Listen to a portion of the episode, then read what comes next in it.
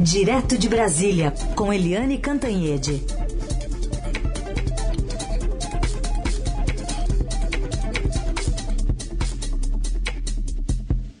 Oi, Eliane, bom dia. Bom dia, Carolina. Bom dia, ouvintes.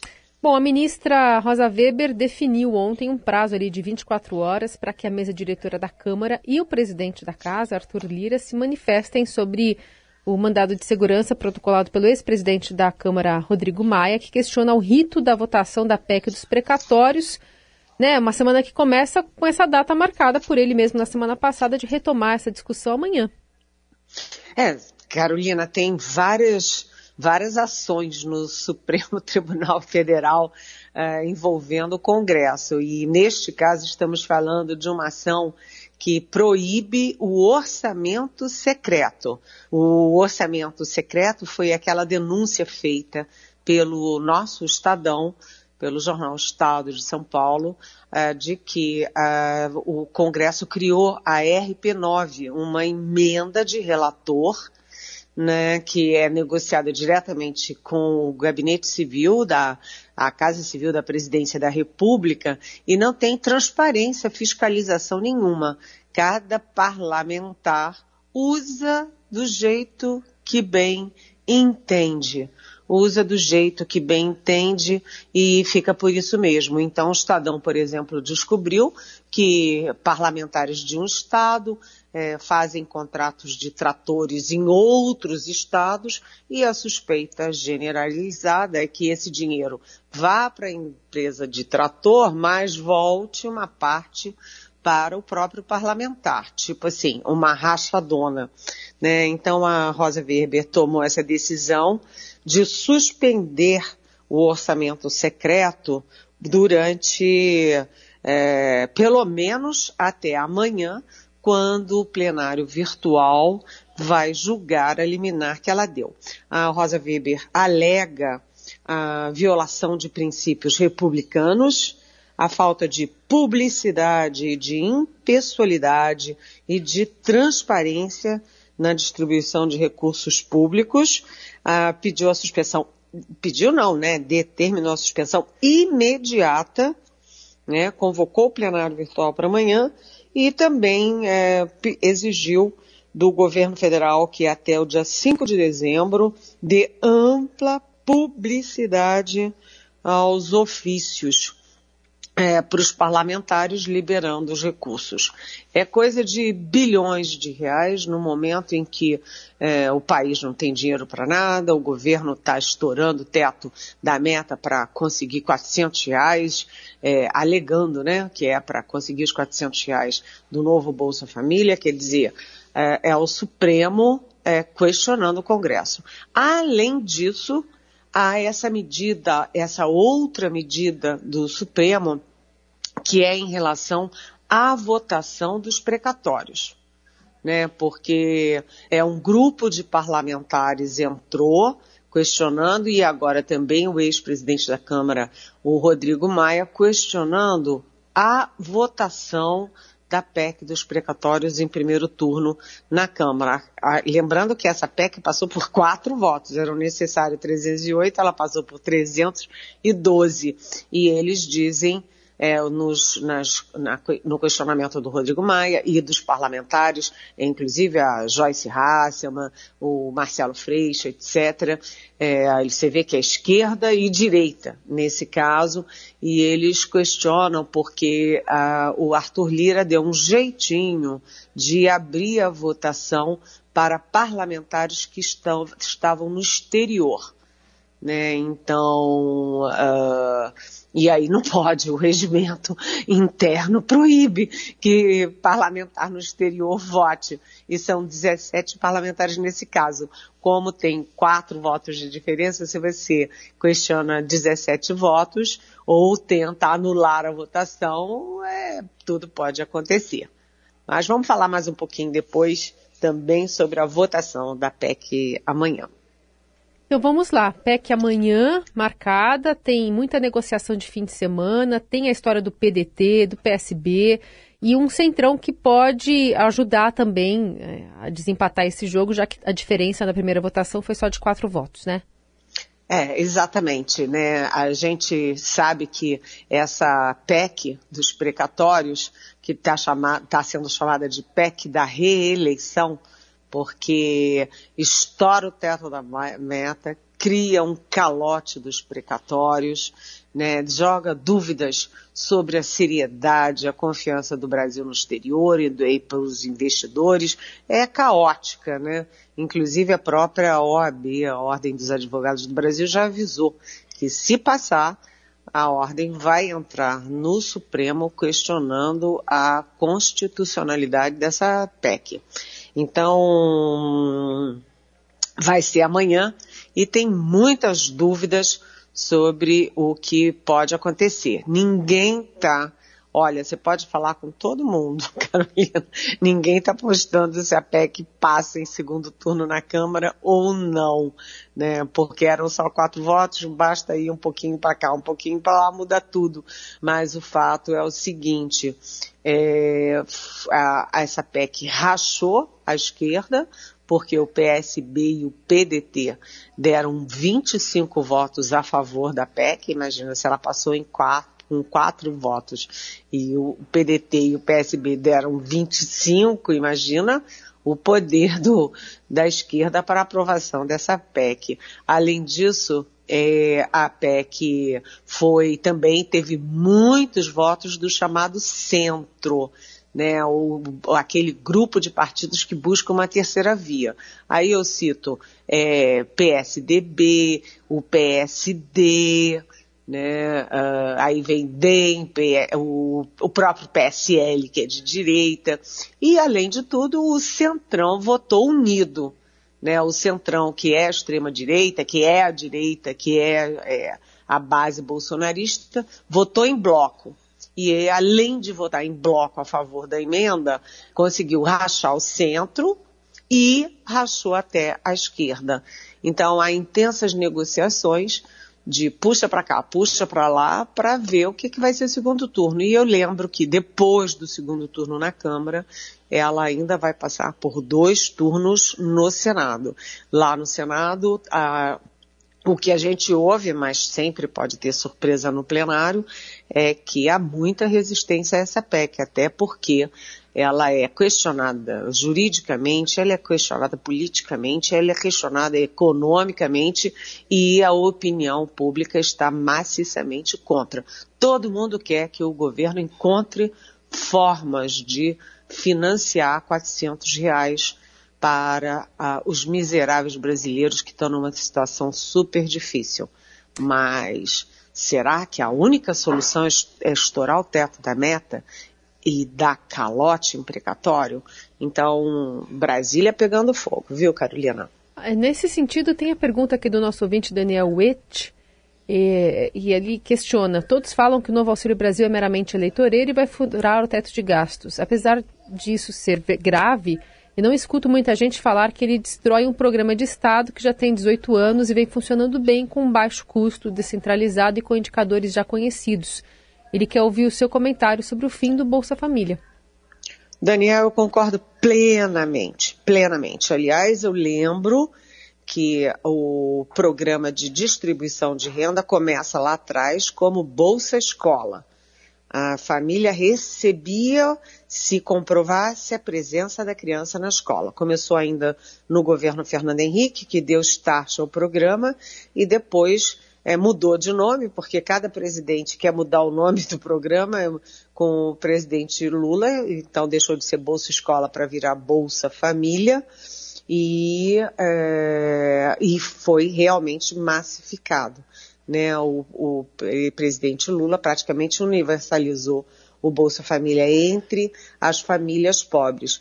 Agora, depois de 18 anos de um programa reconhecido mundo afora como um baita programa efetivo de distribuição de renda, o Bolsonaro acaba com o Bolsa Família e quer criar um programa para chamar de seu, que é o Auxílio Brasil né? E com tanto dinheiro jogado fora, né? Tanto dinheiro jogado fora, é inacreditável. O presidente Bolsonaro tem dificuldades de elencar prioridades. O que, que é prioritário, né? É emenda parlamentar do Centrão ou é, é dinheiro para uh, reduzir a pobreza ou reduzir os efeitos da pobreza na sociedade? É, o que, que é mais importante? Educação? O que, que é mais importante? É, é, universalizar também a internet nas escolas públicas? O que, que é mais importante? Distribuir MODS entre MODS que eu digo é absorvente feminino entre as meninas jovens e mulheres é, pobres que deixam de trabalhar de escola quando estão menstruadas, Uh, ou é gastar uma dinheirama em viagens, em grandes comitivas, em é, emendas parlamentares, tratoraço e, e rachadinhas. Então é uma questão de prioridade, né, Carolina? É por isso tudo que a PEC está é, tá aí no olho do furacão e da indignação da opinião pública porque não tem, né? Mês que vem não tem nada garantido que alguém vai receber é, algum tipo de auxílio se não for para frente as discussões para um lado ou para o outro do, do Auxílio Brasil. Exatamente. Daniel, você tem toda a razão. Sabe, o Brasil é um país profundamente injusto. Né, tem uma injustiça social histórica, crônica, e que agora com a pandemia se torna absolutamente dramática. É preciso ter programas de distribuição de renda emergenciais. É preciso sim. Agora, o governo não conseguir ter planejamento, isso já devia estar pronto há muito tempo, não é? é? já devia ter as contas, já devia ter os meios, já devia ter as fontes, tudo planejado. Como é tudo improvisado, é tudo assim a toque de caixa, estoura o teto de gastos, que é um ganho da sociedade brasileira e é um ganho principalmente dos mais pobres, porque quando você estoura o teto e você cria desequilíbrio fiscal, quem vai pagar mais na ponta são os pobres, aliás, como sempre, né, Daniel? É. Eliane Cantanhede conosco de Brasília para falar sobre essa movimentação no, no mundo científico que o presidente Bolsonaro acabou é, ocasionando depois de cortar pesquisadores da lista de condecorados desse ano, né, Eliane?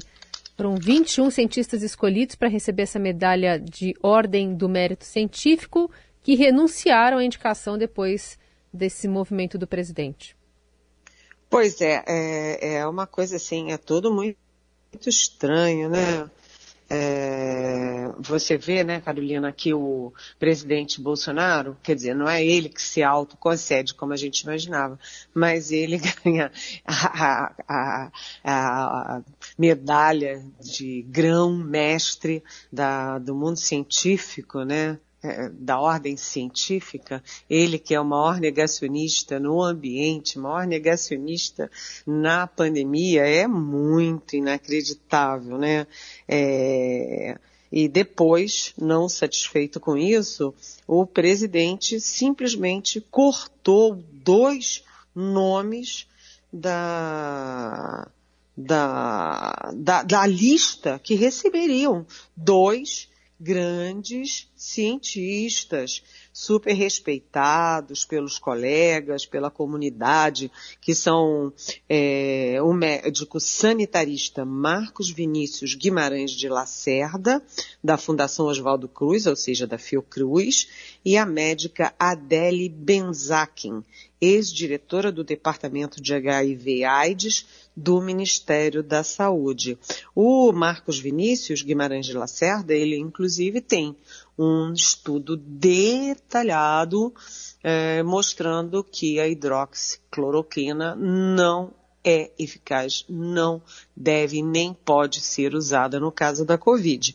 E aí o presidente, puf, simplesmente cortou o nome dele é, é, da lista dos que iriam ser é, beneficiados, iam ser condecorados. E a Adele foi demitida do cargo na Fiocruz em janeiro de 2019, após a publicação de uma cartilha sobre prevenção de doenças destinada a homens trans né? E a, é, ou seja, ela estava querendo salvar vidas, evitar doenças, cuidar das pessoas, mas mexer com homem trans, proteger homem trans não podia.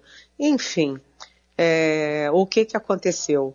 21 pesquisadores indicados ao mesmo prêmio, ao mesma, mesma medalha, simplesmente recusaram receber a comenda. Eles se recusaram alegando, é, primeiro, solidariedade aos colegas, né? Segundo, reclamando né, a, pelo corte de verbas drástico, um corte de verbas que nunca se viu num setor tão central estratégico da vida nacional, que é a ciência e a tecnologia.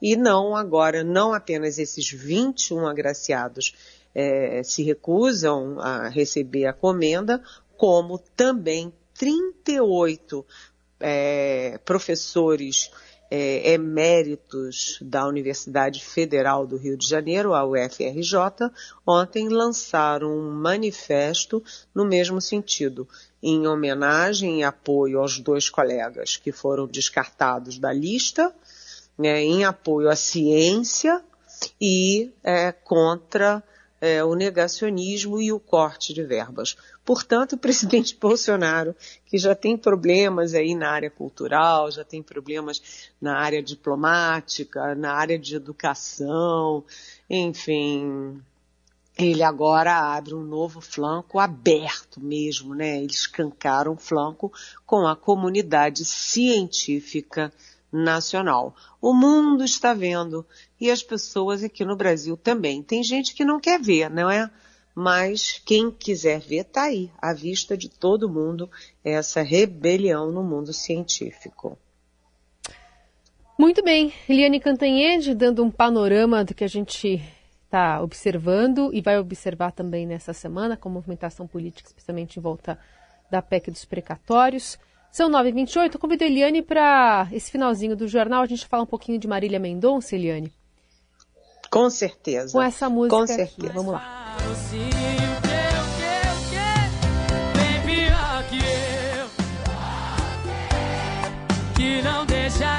A gente sabe que não está na programação aqui da Rádio Dourado, mas isso não impede a gente de prestar uma homenagem a uma imensa cantora brasileira, fim de semana que foi de luto para milhões de fãs da, da cantora e compositora Marília Mendonça, uma das mais populares e respeitadas artistas do chamado feminejo, que morreu na tarde de sexta-feira aos 26 anos em um acidente aéreo em um avião de pequeno porte, no qual Marília viajava com outras quatro pessoas. Caiu perto de uma cachoeira no município de Caratinga após se bater num cabo de distribuição de energia. Fim de semana foi de é, perícia, né, de retirada desse material de lá. Deve a Sanipa agora nessa segunda. Marília que morreu com o título de maior fenômeno recente da música brasileira. 40 milhões de pessoas a seguiam no Instagram. Seu canal de YouTube tem mais de 14 bilhões de acessos. Após a sua morte, ela ultrapassou as divas Taylor Swift e Adele como a cantora mais ouvida em streaming no mundo. Apesar de jovem, era uma veterana da música sertaneja, compondo desde os 12 anos músicas que seriam sucesso nas vozes de outros artistas e quase sempre homens. Marília produziu literalmente até o fim, que na manhã do acidente ela lançou com as amigas Maiara e Maraísa a canção Fã Clube, que é parte do projeto Patroas. E a gente viu é, uma comoção gigante, milhares de pessoas comparecendo ao velório do, no ginásio Goiânia Arena. Fãs, colegas não economizaram uma, homenagens ao talento da artista. O prêmio Multishow, por exemplo, cancelou a votação e escolheu Marília Mendonça como cantora do ano. E a gente faz e presta essa homenagem é, a essa grande cantora também aqui no finalzinho desse Jornal Dourado.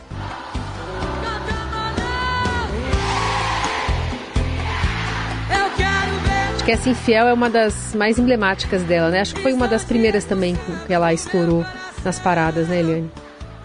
É, é, a Marília Mendonça, imagina, ela tem é, um, ela estava indicando para uma carreira internacional. Como você disse, ela bate a própria Adele, Pat Smith, a Rihanna uh, nos canais, nas redes sociais.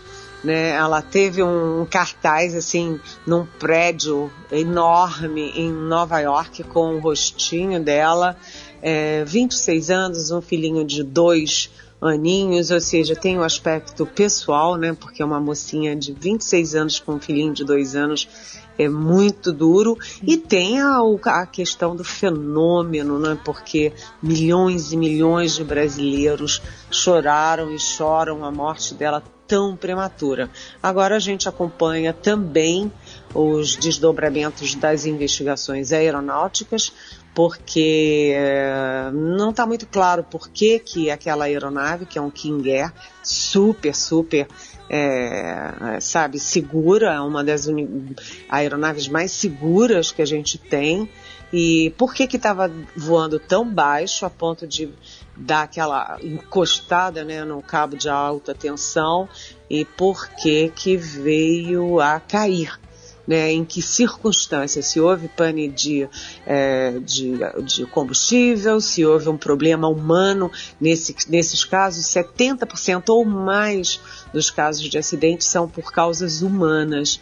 Né? Então a gente acompanha, mas o mais importante mesmo é que a Marília Mendonça deixa um exemplo de superação, um exemplo de boas causas, ela que levou para a, a, a, nós, né, as brasileiras, a mensagem do feminismo, a mensagem da independência, da autonomia e dos, é, das vontades das mulheres brasileiras. Enfim, foi muito triste, mas ela, ela não morreu não. Ela fica no coração e fica na história da música brasileira.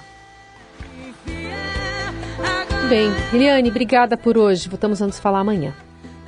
Até amanhã. Beijão.